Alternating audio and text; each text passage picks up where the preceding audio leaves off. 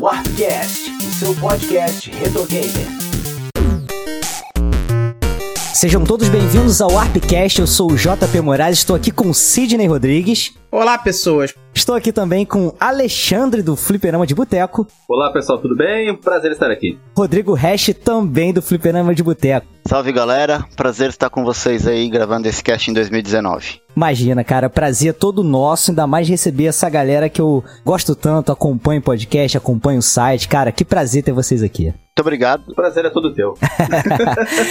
Bom, galera, a gente tá aqui hoje para falar sobre um jogo do Nintendinho que é muito especial porque ele dá uma revolucionada no gênero, né? Mas antes, nossos recadinhos. Todo o conteúdo da Warp Zone está concentrado lá em warpzone.me. Tanto Twitter quanto Instagram e Facebook são barra Warpzone ME. É muito importante que você siga em todas as redes sociais para ficar por dentro de todas as novidades. E outra coisa muito importante é vocês avaliarem a gente lá no iTunes pra gente começar a crescer lá na busca. Busquem lá por Warpcast, por Geekzone e avaliem a gente lá no iTunes, hein? é muito importante. E agora existe mais uma forma de interagir com a Warpzone. Temos um grupo lá no Telegram que você acessa através de t.me barra warpzoneme.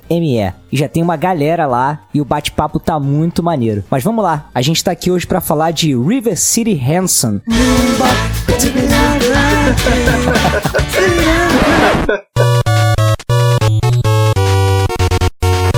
esse assunto aqui de hoje, geralmente eu tento empurrar alguma pautinha da SEGA, né? Não sei se vocês já perceberam isso. Já mas o Sidão pediu tanto, implorou, porque ele se amarra demais. Você tem uma nostalgia com esse jogo? Cara, esse é o meu jogo, assim, de longe, o meu jogo de beat'em up favorito. Por tudo que ele traz, inclusive porque ele tem muitos elementos aí que nem outros jogos souberam aproveitar tão bem quanto o próprio River City Ransom. Eu não tenho nostalgia porque eu não tive Nintendinho, né? Como Qual já você teve deve- videogame? Eu tive Master System. O Só meu pra primeiro saber. videogame foi o Master System. Eu fui jogar ele já nos emuladores, cara. E aí, quando, me descob- quando eu descobri, né? Aquela época que eu era aquele, aquele adolescente otaku safado, né? E aí, cara, eu tava catando tudo que era relacionado ao Japão, né? E aí eu caí na série Kunio-kun. Porra, me apaixonei de cara. Então, assim, eu tenho uma nostalgia um pouco tardia, mas, assim, de longe é o meu jogo, de, meu jogo, meu beat'em up favorito. Um jogo que eu jogo, assim, duas, três vezes por ano, porque, porra, é muito bom. Eu acho que é engraçado que você fala assim, ah, porque na minha adolescência, faz pouco tempo. Porra, tem uns 20 anos já isso aí que tu Eu tá não falei que né, faz cara? pouco tempo, não, cara. é eu fui nostalgia recente, eu- não sei cara, eu aonde. fui- olha só, eu fui adolescente há 20 anos atrás, então. Justíssimo, justíssimo. E vocês, Alexandre e Rodrigo? Qual que é a, a história de vocês com esse jogo? acredito que realmente eu nunca tinha jogado ele anteriormente a essa pauta. E eu devo dizer a vocês, talvez já me adiantando no, no assunto, é um jogo muito maneiro. Muito, cara, muito. Cara, ele é um jogo surpreendente, sabe? É, você não espera de um jogo desse do Nintendinho, sabe? Tão antigo. Ter tantos elementos, tan- ele fazer tanta coisa, né? Você espera coisas muito simples de um beat'em up e ele vai, ele foi além muito antes dos beat'em ups que fizeram sucesso. Sim, com certeza. Rodrigão, jogou muito? Cara, eu cheguei a jogar no Nintendinho da série Kunio-kun, mas não o River City Ransom. No Nintendinho eu joguei a, a série de esporte dele, era um de queimada. Foi o primeiro Ah, que eu joguei.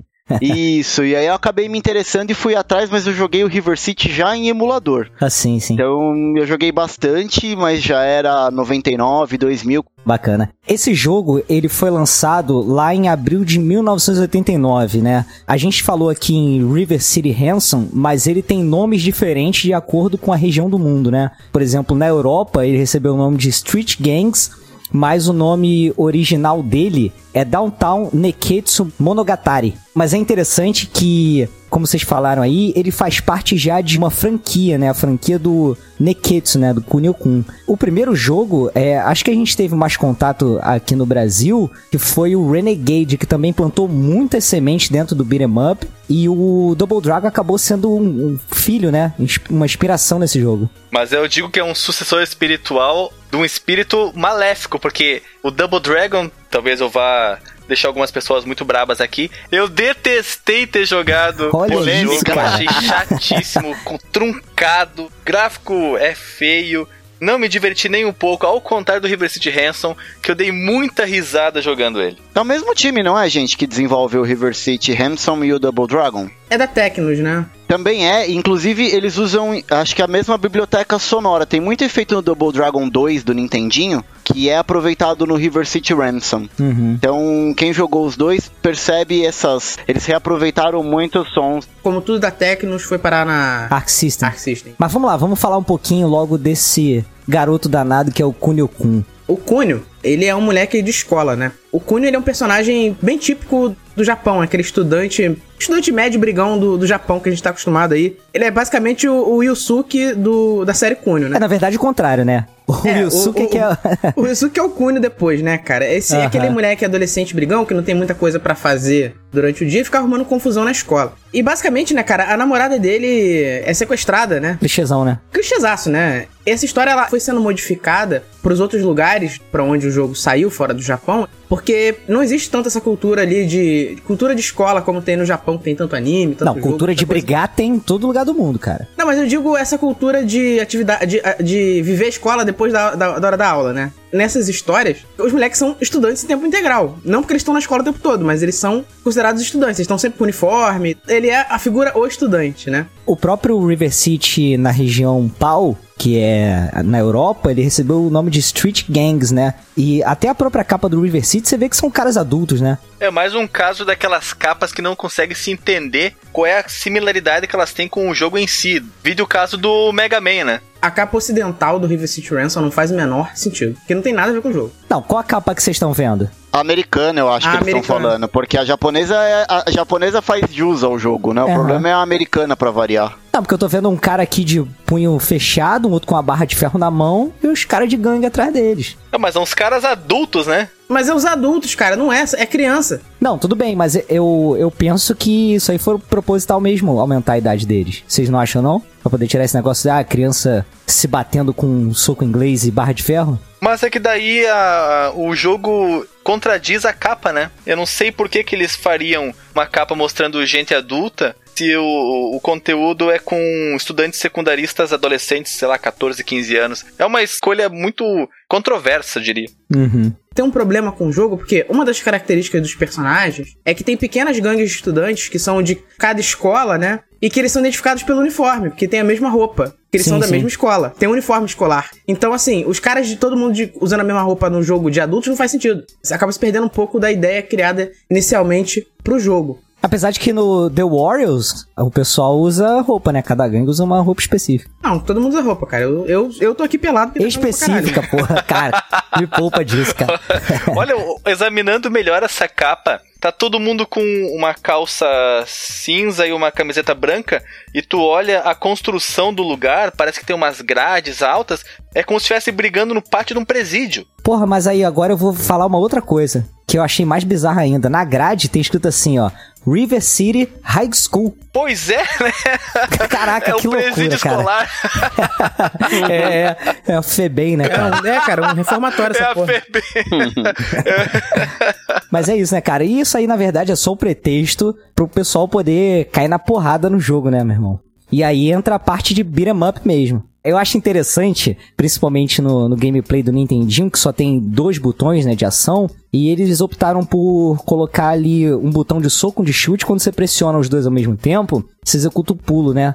Então eles deram uma driblada aí nesse, nessa falta de, de botão, essa limitação, pra poder implementar mais coisa no gameplay, né? E é importante dizer que esse é um jogo, né, que ele prioriza muito a jornada cooperativa, né? Na história, a ideia é que você traz um aluno da escola pra te ajudar, e aí é o cara que é o segundo player, entendeu? Que se você jogar sozinho não acontece isso. Inclusive, quando você tá jogando, você tá jogando de forma cooperativa, o fogo amigo, né, ele é ultra ativo, porque assim, se dá uma encostadinha, tu arranca sangue do, do teu É, amigo. soco amigo, rapaz. Fogo amigo, é. Isso aí. Saca, amiga. Ele é um jogo de beat'em up que ele funciona muito bem, né? A proposta dele. A gente tá falando aqui, né? Um jogo de 89. E mesmo assim, a jogabilidade dele ainda se, ainda se apresenta melhor do que a do Double Dragon, realmente, né? Igual o Alexandre falou aí, cara. É, as respostas pros controles, tudo é muito Sim, bom sim. até hoje. Mas aí, cara, eu acho que o pulo do gato desse jogo é como se não bastasse ele já se sustentar como um bom beat'em up, ele ainda apresenta uns elementos extra, né, cara, que a gente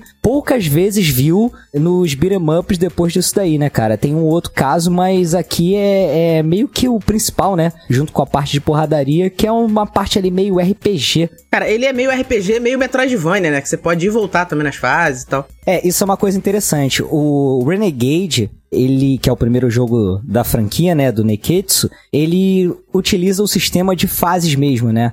Ele tem aquela fasezinha ali com a galera que você tem que derrotar, não naquele esquema dos beat'em ups que a gente tá acostumado de dar aquela setinha de gol para você continuar, né? Você se movimenta dentro daquela fase ali que tem um espacinho limitado e beleza. O River City Ransom, ele já deu um passo além que, cara, você pode se movimentar livremente em todas as telas. Tem alguns caminhos que não dão em lugar nenhum ou dá em algum lugarzinho especial, né? Mas você não tem uma trajetória assim muito linear, né, digamos assim. É, até porque tem lugares que você precisa de um item para poder abrir, uma chave, alguma coisa. Você precisa ir e voltar para poder acessar aquele lugar, então é aí que começa esse elemento de RPG do jogo. Como se fosse um beat'em up de mundo aberto, né? Inclusive esse lance de ir e voltar Sim, sim. ajuda você a farmar a grana para você comprar as habilidades mais pra frente, que é o grande pulo do gato aí, né? Aumentar as habilidades durante o jogo para deixar mais fácil, né? Sim, porque apesar dele ter esse lance de RPG, ele não usa sistema de level. Então a gente tem que grindar a verdade na questão do dinheiro para conseguir comprar alguma coisa que vai aumentar o teu poder de ataque, o teu poder de defesa ou até novas técnicas, né? Quando o inimigo morre, ele literalmente vira uma moeda. É aí que começa, né, esse dinheiro do jogo, onde você vai, vai pegando essas moedas, é onde você vai usar para acumular, para poder melhorar os seus status, comprar mais estamina, aumentar a sua barra de sangue e tudo, e tudo mais você, você vai comprando durante o jogo. E o interessante é o modo como isso é obtido. Você não vai numa loja e compra mais HP, mais força, mais velocidade. Não, você vai numa padaria, você vai num, é num lugar de sushi, você vai numa livraria, você vai num bar e todos os itens do cardápio, bebidas, comidas, livros, todos eles oferecem um acréscimo em certas características do personagem, que se você joga pela primeira vez, você não tem ideia do que aquilo vai acontecer. E eu foi uma surpresa muito legal quando eu tomei um chá e vi a mensagem: você aumentou sua força de vontade em tantos pontos, você aumentou sua, a sua estamina em tanto, você recuperou toda a sua energia. Eu achei isso engraçadíssimo, até tanto pela representação gráfica do lugar onde ele tá, a livraria, a loja de sushi, restaurante, né? Barzinho, café, é tudo muito bem representado naquela limitação de pixels do Nintendinho, mas é feito com tanta inteligência, tanto esmero, que você compra a ideia de que você tá naquele lugar mesmo. Apesar de ser às vezes até meio abstrato a representação, você consegue captar bem a mensagem ali. E essa história do você poder ir e voltar é bastante interessante porque eu morri muitas vezes porque eu não comprava nada. Eu achava que as coisas, por terem um valor muito pequeno, uma xícara de chá custava 85 centavos, uma de café também. Eu pensava que aquilo ali era só pra, sei lá, rou- roubar teu dinheiro e não, e, não, e não- e não significava nada. Então eu passava batido por tudo isso, não comprava nada no início, ficava só acumulando meu dinheiro e não evoluía. E é extremamente necessário que você evolua nos seus atributos, porque não demora muito. Vem uns caras que te mete a porrada valendo e você não tem muita chance contra eles, não. Então você tem que gastar mesmo seu dinheiro, tem que matar a galera bonito, pegar as moedinhas e voltar e voltar. Tem que farmar bastante esse dinheiro, porque pra frente a coisa fica bem complicada. Inclusive tem alguns mini-chefes, né, que te bloqueiam de passar por alguma determinada área. Então você tem que estar realmente afiado, né? E outra coisa interessante é que tem coisas que você pode colocar na sua bolsa pra você comer depois, recuperar HP e tal, mas tem coisa que você já utiliza ali dentro da própria lojinha, do próprio restaurante, né? E cara, é uma animação tão bonitinha ele pedindo a coisa, recebendo, comendo. Caraca, é mó barato, cara. É legal mesmo, é legal. É mó legal ele tomando café ou chá, porque ele tem tanta fome que ele engole a xícara junto. É. Eles não fizeram um sprite diferente pra comida e bebida, né? Chega a xícara, ele engole a xícara inteira. Sim, sim. É muito legal. Já que nós comentamos sobre a. Você comentou sobre a animação ser muito bem feita, uma coisa que vale muito ser destacado é o gráfico desse jogo. Gráfico e trilha sonora, a música desse jogo é muito bem feita, mas eu tinha que aqui fazer louvas por um aspecto que eu fiquei, como eu costumo falar sempre lá no Fliperama de Boteco, embasbacado quando eu escutei, que é o efeito sonoro do porrete caindo no chão. É um efeito completamente verossímil de um pedaço de madeira caindo numa lajota. Eu fiquei impressionado. Não sei se vocês tiveram a mesma impressão, se na primeira vez que ouviram se maravilharam tanto quanto eu. Maravilhoso. Sim, e maravilhoso é esse som, inclusive, que é usado no Double Dragon 2, o barulho do porrete caindo no chão é o mesmo som que foi aproveitado. Eu ouvi primeiro no Double Dragon. Na hora que eu escutei no River City Ransom, na hora eu fiz a conexão. Deve ser a única coisa boa do Double Dragon. Tem uma coisa que eu acho interessante nesse jogo que é meio que um algo diferente do que se tinha na época, que ele não tem game over, né, cara? Você quando morre ali, perde sua, seu HP por completo, você volta naquela regiãozinha ali da cidade onde é região comercial, né? Você perde uma grana, eu acho que não chega a perder a grana toda, deve ser uma, um cálculo de uma porcentagem, mas isso te ferra, né, cara? Você que tava juntando dinheiro pra comprar alguma coisa, comprar alguma técnica nova, se ferrou. Mas aí é. Eu acho que é menos frustrante o jogo. Ah, toda a vida, toda a vida. Você tem que começar do zero, lá desde o início, é meio desmotivante. E você começar da fase onde você morreu e não ter um, um, um game over, ah, isso dá aquele ânimo, dá aquela aquele injeção de, de, de vontade para você continuar avançando no jogo. É porque ele te pune, né, cara? Mas não de uma forma que vai fazer você desistir de jogar. Isso aí é o River City influenciando o GTA, cara. Olha aí. Aquele negócio de você morrer, acordar no hospital e perder só um dinheirinho. É o famoso morreu, mas passa bem, né, cara? É, pois é.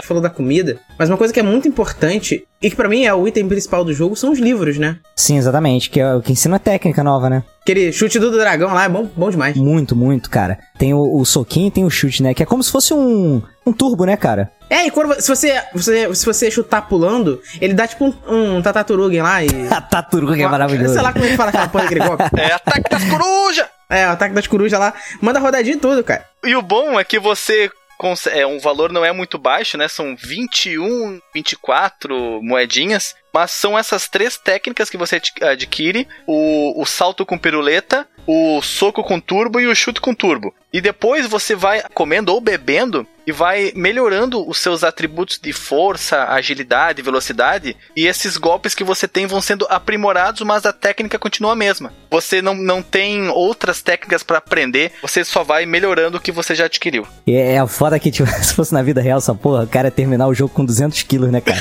Eu nem consegui. Porque o bagulho só melhora comendo rosquinha, comendo. Cara, mas ele come e depois ele vai na sauna, né, Ele bicho? malha, ele né, come, cara? vai na sauna, vai malhar e dá uma perdida. É verdade, é verdade. Outra coisa que eu achei bastante interessante nesse jogo foi o cuidado que eles tiveram de quando você entra nessa área comercial, né? Você não consegue agredir nenhum transeunte. Eu acho isso absurdo. Eu, inclusive, quando eu entrei, eu achei, nossa, olha que legal, bonitas as lojas aqui, as pessoas caminhando, todas bonitinhas. Eu me segurava pra não bater nas pessoas e, e não causar alvoroço naquela área tão tranquila.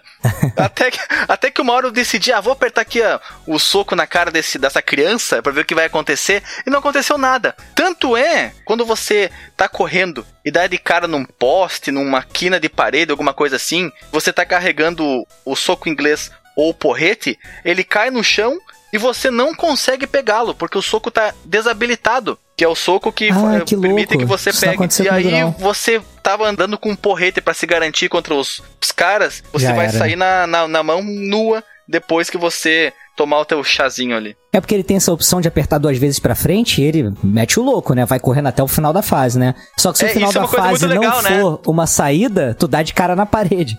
É, cai, fica tonto, aí você perde o que tava segurando. E se você fizer for jumento que nem eu e se bater numa parede ali dentro da avenida comercial, tu tá ferrado, tu perde, perde o que você tinha. Um outro ponto que eu acho muito maneiro do gráfico é que, cara, esse jogo é uma comédia, né? Então, quando você tá batendo nos inimigos, cara, você tem que olhar a cara que eles fazem, cara, quando estão apanhando. É muito bom, cara. Cada careta As caras e bocas são demais, cara, são demais. Não só as caras e bocas, mas tem uns diálogos embaixo, né? Quando você tá batendo nos inimigos e normalmente o som que eles emitem ali, a onomatopeia, é barf. Porque aparentemente faz sentido você levar um soco na cara ou na boca do estômago e gritar barf. Ah, tem umas frases.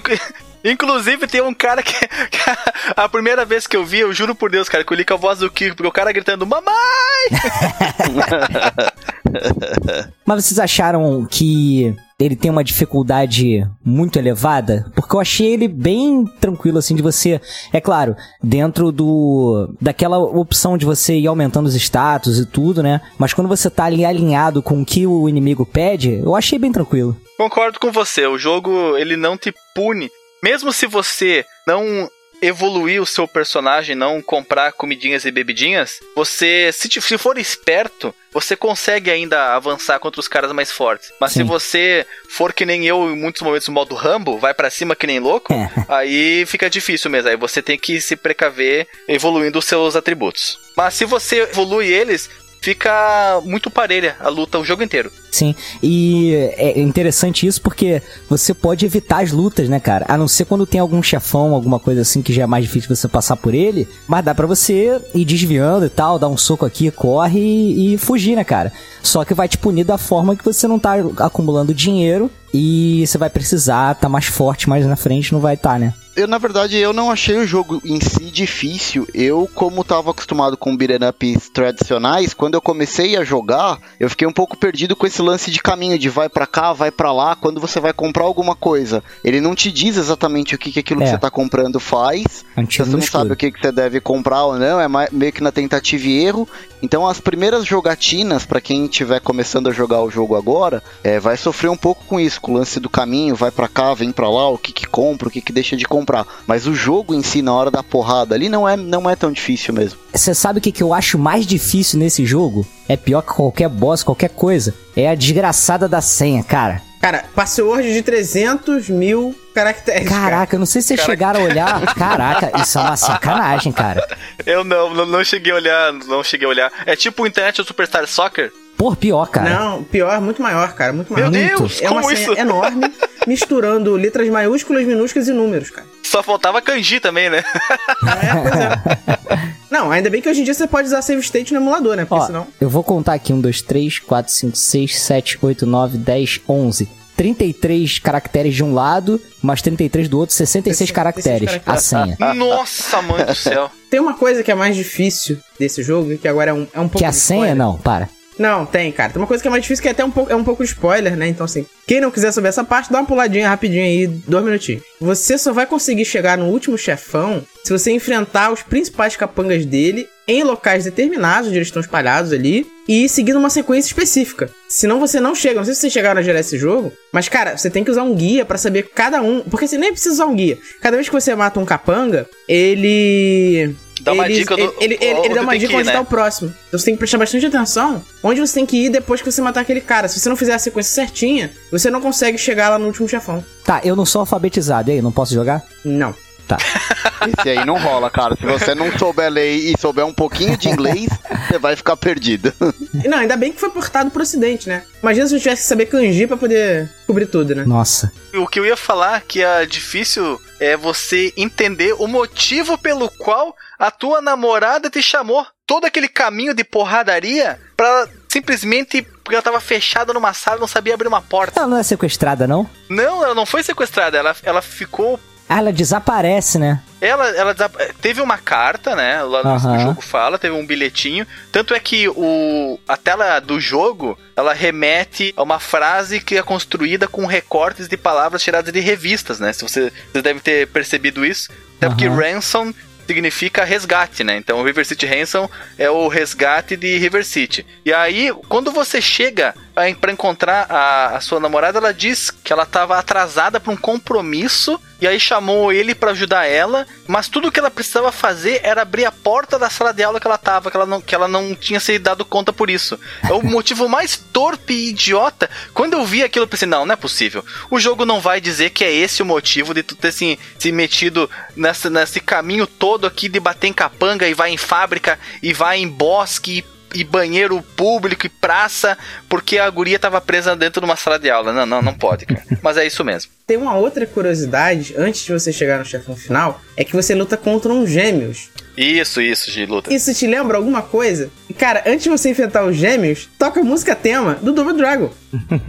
Ah, não me atentei a esse detalhe não do, do Se você presta atenção, é a música, a música principal do Double Dragon, cara. Então é o Billy e o Jimmy. Pois é, cara, não dá pra saber se você tá realmente é, enfrentando os irmãos Lee. Enfim, não sei se a Tecnos resolveu reaproveitar a música depois, entendeu? E aí depois virou uma música do Double Dragon. Mas naquele momento toca a música principal do Double Dragon, né? E aí fica essa pulga na orelha atrás de todo mundo. E bem no comecinho, quando você encontra uma menina na, na, na ponte, ela te fala, fala assim, olha, pra você chegar no, no, no chefão final, você vai ter que passar pelos gêmeos. E aí ela diz, olha, esses gêmeos, eles não são nada demais, são dois palhaços, mas se você não fizer os power-ups que você precisa, você vai levar uma surra. Mas ela trata os caras como palhaço mesmo, fala, meu, É, não ela cita, né? Ela cita clowns, né? Inclusive, não é Sim. isso mesmo? Eu até pensei, caramba, eu ia enfrentar dois palhaços maléficos, mas depois quando vê lá, ela faz referência sempre ao, ao jeito deles mesmo. Se você pensar numa perspectiva linear, ele não é um jogo tão grande, mas ele já é bem maior que Double Dragon, por exemplo. Mas assim, o que faz você continuar jogando ele durante um bom tempo é esse- essas idas e vindas e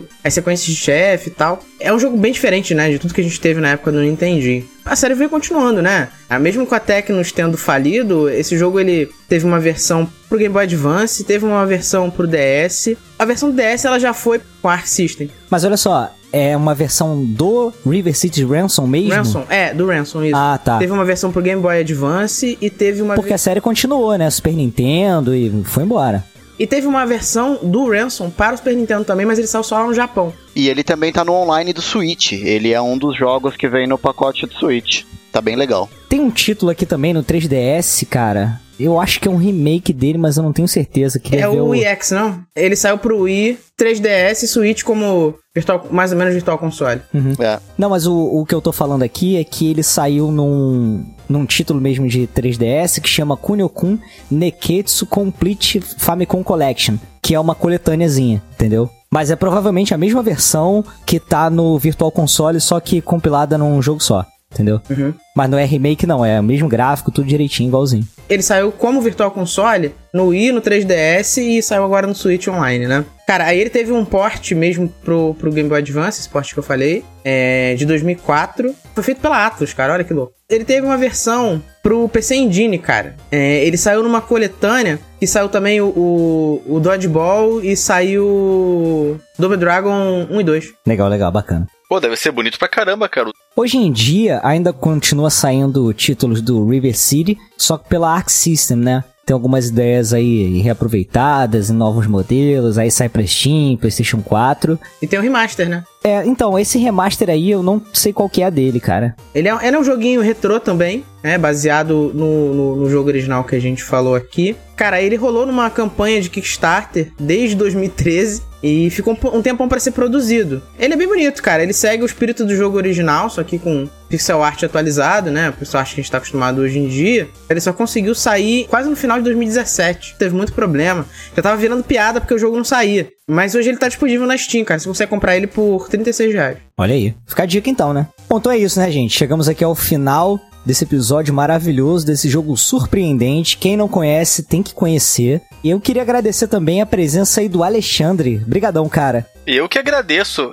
É prazer ter a minha primeira participação num podcast de outras pessoas, sendo com vocês. Gosto demais quando vocês vão lá também no Fliperama de Boteco. Gosto muito do podcast de vocês. Apesar de eu ser um baita de um preguiçoso e não comentar no podcast dos outros, eu só consumo e não dou o meu feedback. Muito obrigado mesmo por vocês terem me convidado. Na verdade, eu era pro Guilherme estar aqui no meu lugar, mas ele teve um, um problema, não pôde, me mandou no lugar dele. Espero que tenha sido uma boa troca. Tenho certeza que se ele tivesse aqui, ele falaria com muito mais propriedade, porque ele é muito melhor nas palavras faladas do que eu. Mas eu agradeço por ele não ter podido vir para eu ter a minha primeira experiência num podcast de um, de um outro pessoal que eu, ainda mais sendo um podcast massa como o de vocês. Valeu mesmo, pessoal. Eu espero poder participar outras vezes. Com certeza, cara. A gente vai te chamar mais vezes, com certeza. Rodrigão, obrigado também por participar, cara. Que é isso, imagina, eu que agradeço. Um prazer gravar com vocês e O ano de 2018 para mim foi meio maluco, assim. Passei de ouvinte de podcast a produtor de conteúdo lá no Fliperama. E vocês que eu vivia escutando direto desde o cast antigo, depois do Versus, agora aqui no Warpcast. Cara, prazer estar aqui com vocês. Espero poder sempre estar contribuindo e ajudando vocês aí. Parabéns. E lembrando que tanto o Alexandre quanto o Rodrigo fazem parte do Fliperama de Boteco. Galera, vocês querem falar um pouquinho sobre esse projeto maravilhoso?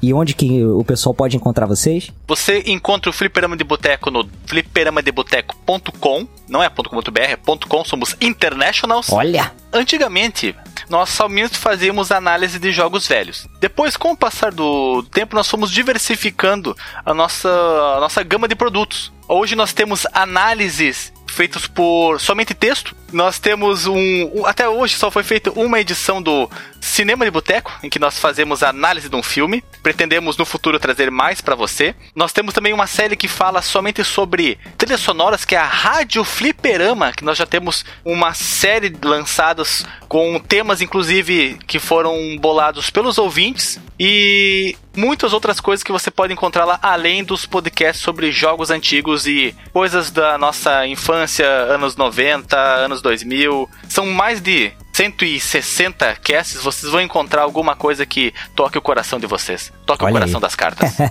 a gente vai deixar todos os links do Fliperama de Boteco, é, do site, redes sociais, tudo no post desse episódio. Eu vou deixar também aqui uma crônica que o Rodrigo escreveu aqui pra Warp Zone, saiu no site lá sobre Street Fighter, ficou muito bacana também. E um texto também que eu escrevi em parceria com o Rodrigo lá pro Fliperama de Boteco, só sobre jogos do Master System exclusivos aqui do Brasil, cara. Nossa, esse texto, olha, tira o chapéu pra vocês. Mas é isso, gente. Obrigado mais uma vez e vamos ficando por aqui. Valeu, um abraço.